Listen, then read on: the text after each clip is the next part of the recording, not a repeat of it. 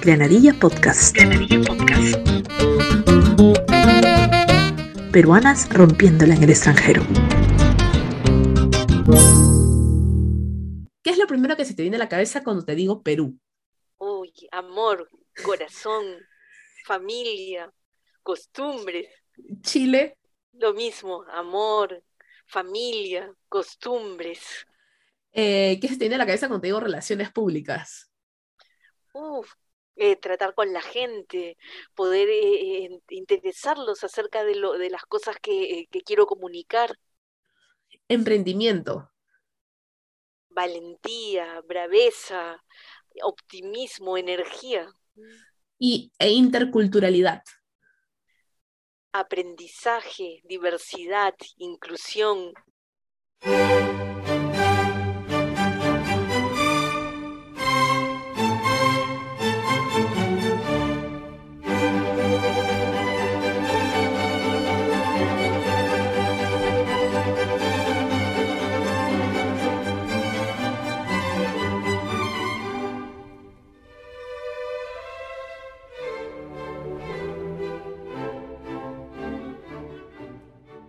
Relacionadora pública de la Universidad del Pacífico con más de 15 años de experiencia en emprendimiento, innovación y áreas comerciales, con sólidos conocimientos en gestión comercial, innovación, gobierno corporativo y emprendimiento.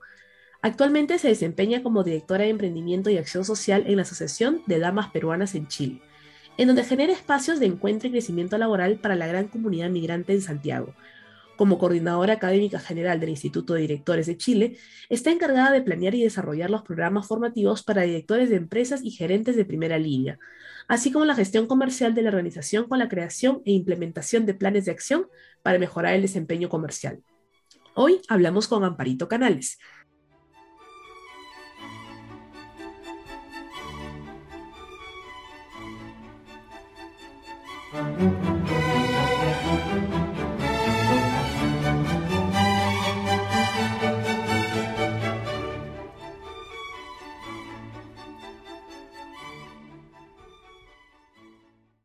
Amparito, bienvenida a Granadilla Podcast. ¿Cómo estás el día de hoy?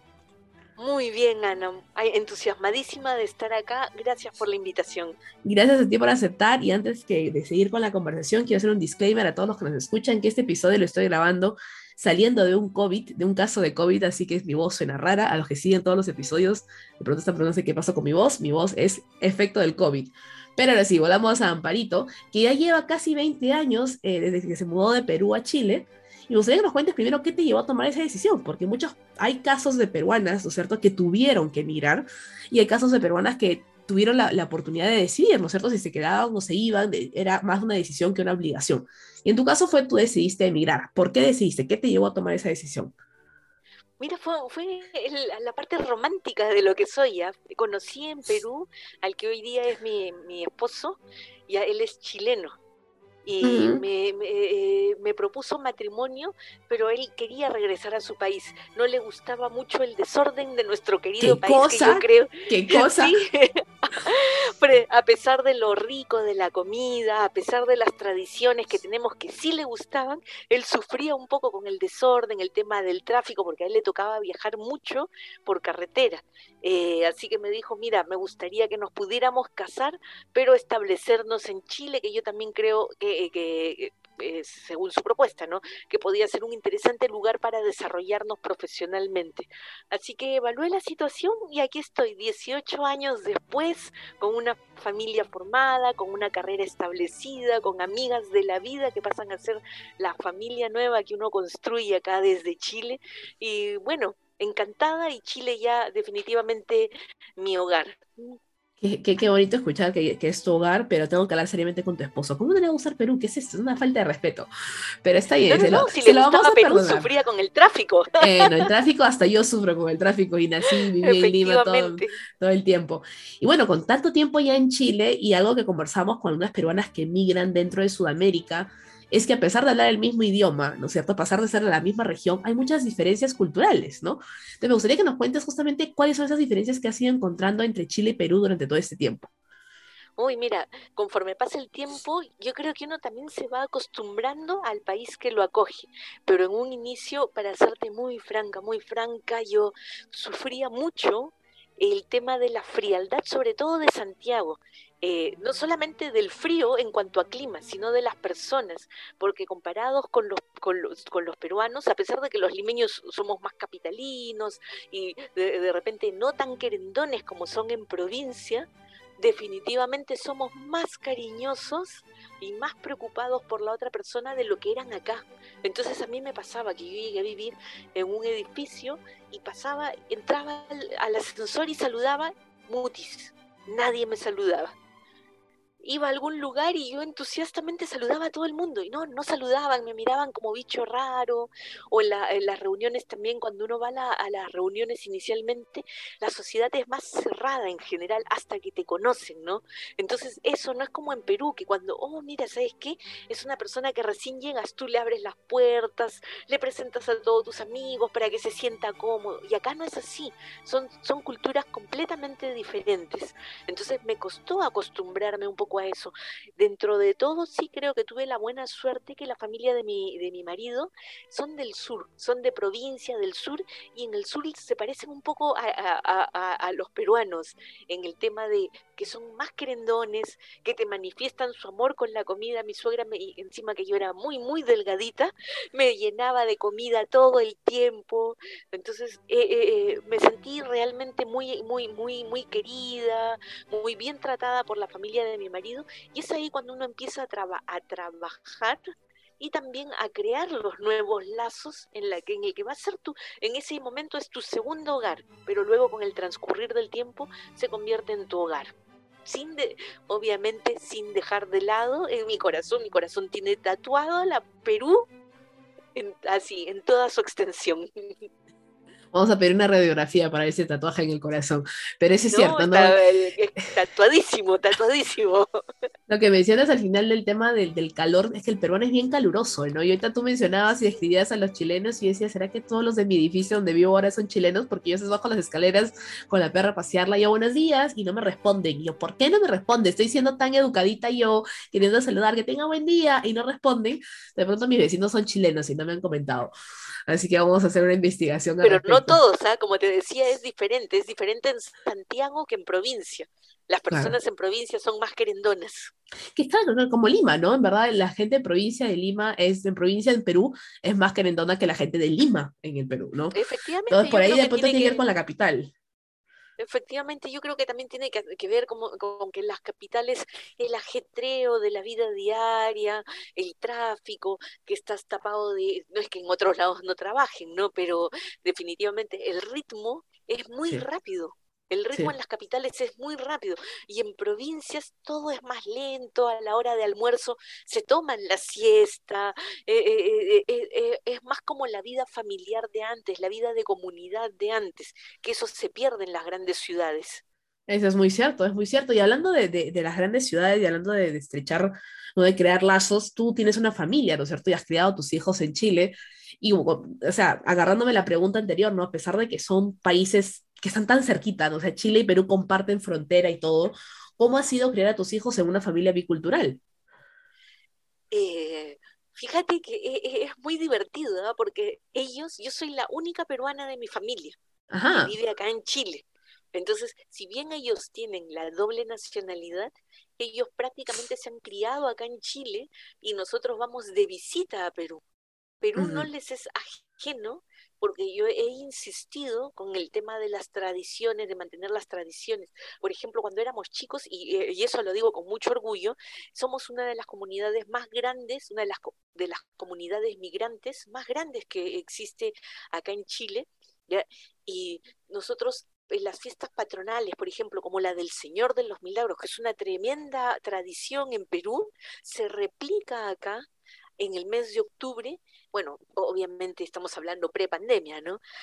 Y, y salía la imagen del Señor de los Milagros después de una linda ceremonia en la Catedral de Santiago. Entonces yo como peruana realmente me sentía muy orgullosa que nuestras tradiciones peruanas sean valoradas y sean también eh, eh, muy, eh, no, no, solamente valoradas, apreciadas, tal es así de, de, tener una tradición que parta de la Catedral de Santiago con el arzobispo de, de, de con el obispo de Santiago, con el de Perú, con las más altas autoridades y que recorriera la ciudad. Entonces yo los obligaba a ir a, a, esta, a la, la, la, misa del Señor de los Milagros, a la, a la, a la, perdón, a la a, la, a, to, hacer el recorrido y claro, ellos eran muy chiquititos y se sentían como, de, de, chiquititos me decían, ay mamá, no veo nada, las personas me tapan o qué sé yo, y me decían, ¿por qué tenemos que hacer esto? No, hijito, porque es una tradición de nuestro país. Y me decían, ay, ¿y en Perú tú ibas? No, en Perú no iba, pero de repente hay tradiciones que ya cuando uno está afuera, sí. las... La, la, la, la, las recuerdas con tanto cariño y dices, ¿por qué no fui? Y empiezas a hacer cosas que en tu país originalmente no hacías precisamente para, sentir, para sentirte menos desarraigada. Yo creo que tiene que ver con eso, para sentirte menos desarraigada, encontrarte con los tuyos, con personas que se criaron en tu misma tierra, que tienen mucho de tu cultura, muchas de tus tradiciones y que comparten muchos de los pensamientos y valores que uno tiene. Sí, es muy cierto lo que mencionas, por ejemplo, y eso es más gastronómico que, que tradicional, pero yo no comía mucho este turrón cuando estaba en Perú, o sea, porque no la tradición de octubre que el turroncito, a mi papá le encanta el turrón, por ejemplo, ¿no? Pero yo no, o sea, era como que bueno, turrón, pues, ¿no? O sea, está ahí, qué rico, ¿no? Pero ahora que estoy acá, cada vez que viene alguien a visitarme o cada vez que viajo a Perú, regreso con mi kilo de turrón y lo escondo detrás de la refri para que mi esposo ni siquiera sepa que existe, porque ya le empezó a gustar los, los dulces peruanos, ya le empezaron a gustar las cosas peruanas. Entonces yo, no, no, no, no es para ti, no es para ti. Literalmente tengo escondido detrás de un tupper ahí en una esquina, porque es mi turrón y tiene que durar hasta mi próximo. Entonces, claro, y uno lo que de pronto antes no le gustaba, no lo hacía, ahora lo, lo, hace más, ¿no? Como tú dices, para no sentirte tan lejos de casa. Y justamente hablando de eso, de no sentirnos lejos de casa, me gustaría que nos cuentes un poco de la Asociación de Damas Peruanas en Chile, pero no nos cuentes todo porque para el momento en que estén escuchando este episodio tenemos un especial grabado con la Asociación de Damas Peruanas de Chile donde vamos a hablar de las tradiciones, de cómo se celebran las fiestas patrias en, en Chile, pero igual me gustaría que nos cuentes porque tú eres un, juegas un rol muy importante en esa asociación, entonces cuéntanos un poquito qué haces, ¿o cierto? Cuéntanos, por favor para contarte brevemente, es, es, una asociación que fue fundada ya hace más de 70 años. Es una de las aso asociaciones migrantes más antiguas que existe en Chile. ¿ya? Y originalmente las artífices de su creación fueron las esposas de los diplomáticos peruanos que residían acá en Chile. Actualmente, por eso mismo, por estatutos, nuestra presidenta honoraria es la esposa del embajador de turno. Y es una asociación que reúne a más de casi 100 mujeres profesionales peruanas que vivimos acá en Chile.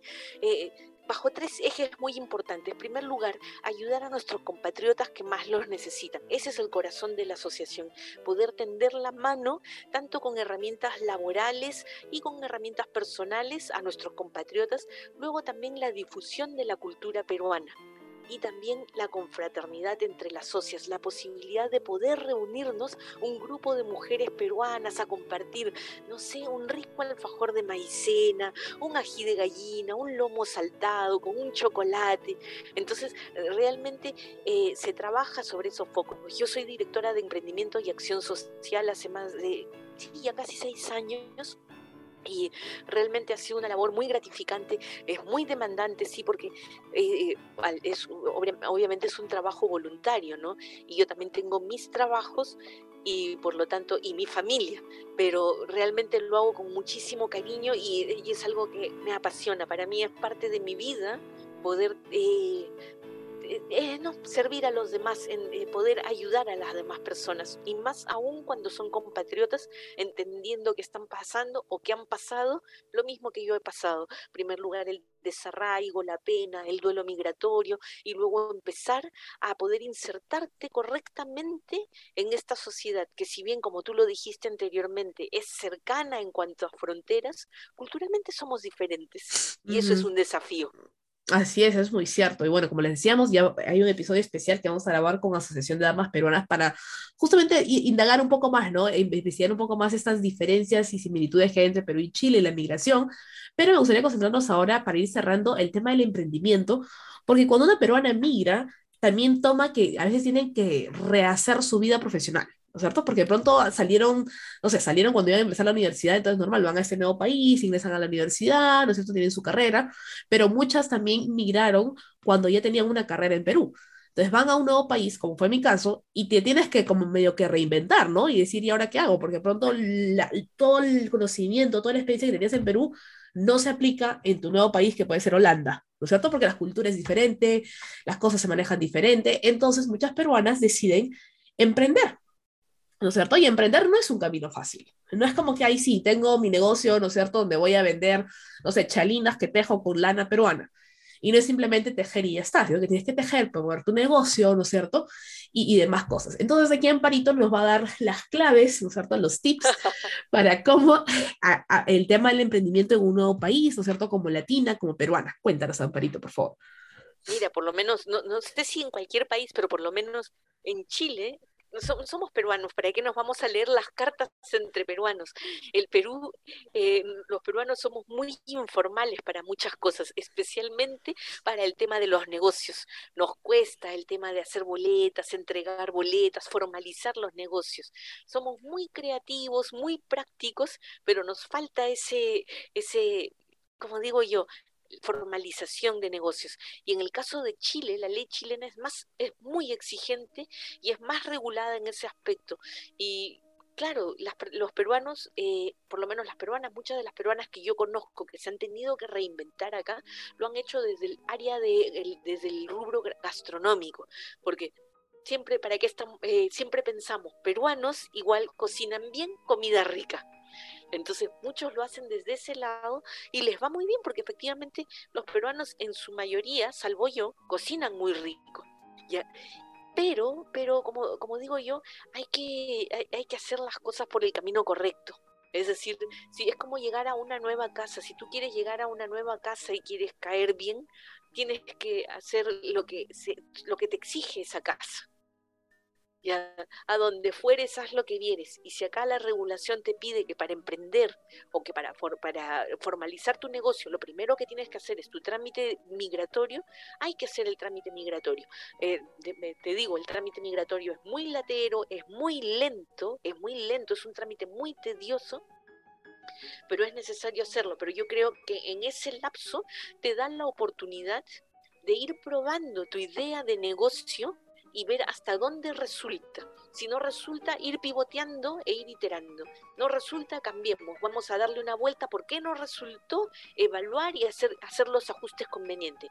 ¿Para qué? Para que cuando yo ya tenga mi visa, pueda empezar a formalizar mi negocio y poder hacerlo crecer yo creo que desde mi perspectiva esas son las claves, pero eh, eh, y también obviamente el tema emocional no es menor. Ser emprendedor eh, es, un, es un desafío, es una tarea demasiado, es, es solitaria es muy solitaria porque muchas veces al emprendedor le, le, apasiona lo que está haciendo en desmedro de su familia, porque lo que quiere es que su negocio resulte, resulte bien y ser emprendedor es solitario, entonces, eh, y exige mucha resiliencia. Entonces, hay que evaluar, hay que evaluar personalmente, hay que hacer un acto de, de introspección y decir, lo que estoy haciendo me hace feliz. Si tú dices que te hace feliz y que vas a tener apoyo de tu familia o de tu pareja o de la persona que, que esté a tu lado y que tú vas a ser capaz de sortear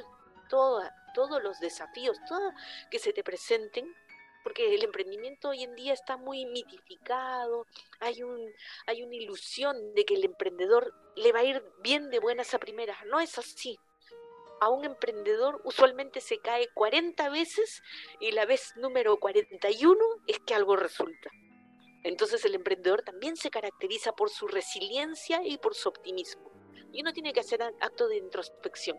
Me va, si voy a tener la fortaleza espiritual para poder de, sortear estos desafíos y también voy a tener las espaldas económicas para poder sortearlo. Entonces, son son mucho, eh, eh, hay mucho que pensar al respecto. Esas son mis sugerencias, mirar el tema legal del país y también hacer el acto de, de introspección personal y también conversar con la familia para que todo resulte, ojalá, de la mejor manera posible. Es muy cierto lo que menciona Amparito, ¿no? Y a veces el Perú es un, perdón, el Perú es un país muy fácil, como decías al inicio, para ser informal, es muy fácil. Eh, porque, o sea, uno necesita que, que, el cliente le apoye la informalidad para seguir adelante, ¿no? O sea, porque si el cliente dijera, no, yo te doy, te pido facturas y no, no te contrato, entonces sería más difícil ser informal, ¿no es cierto? Pero claro, el cliente por ahorrarse también unos cuantos soles o dólares con el tema del IGB y de impuestos y demás, te atraca, ¿no es cierto?, la informalidad, entonces se genera todo un círculo. Pero en otros países no es tan fácil. En otros países no hay tanta la facilidad de, ah, sí, pues no, yo vivo acá en Israel ya hace casi dos años, ¿no? Y no existe eso de, ay, sí, mira, ayúdame, pues, ¿no? A hacer este, unas piezas gráficas para mi empresa y yo te pago por lo bajo. No, aquí es, dame tu recibo por honorarios o aquí no pasó nada, ¿no es cierto? Entonces, porque, claro, viene con ciertos beneficios, pero ese es tema para otro episodio de los beneficios de ser formal. Ambarito, muchísimas gracias por estar con nosotros el día de hoy en Granadilla Podcast y que la sigas rompiendo en Chile. Muchísimas gracias por la invitación, Ana. Encantada de estar acá y les envío un fuerte abrazo a toda la, la, audiencia. Y bueno, ojalá que podamos estar conectadas. Encantada de conocerte, Ana. Gracias.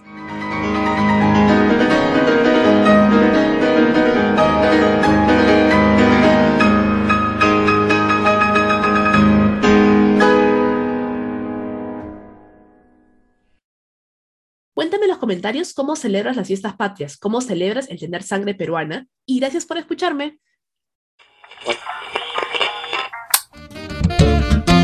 Granadilla Podcast. Granadilla Podcast. Peruanas rompiéndola en el extranjero.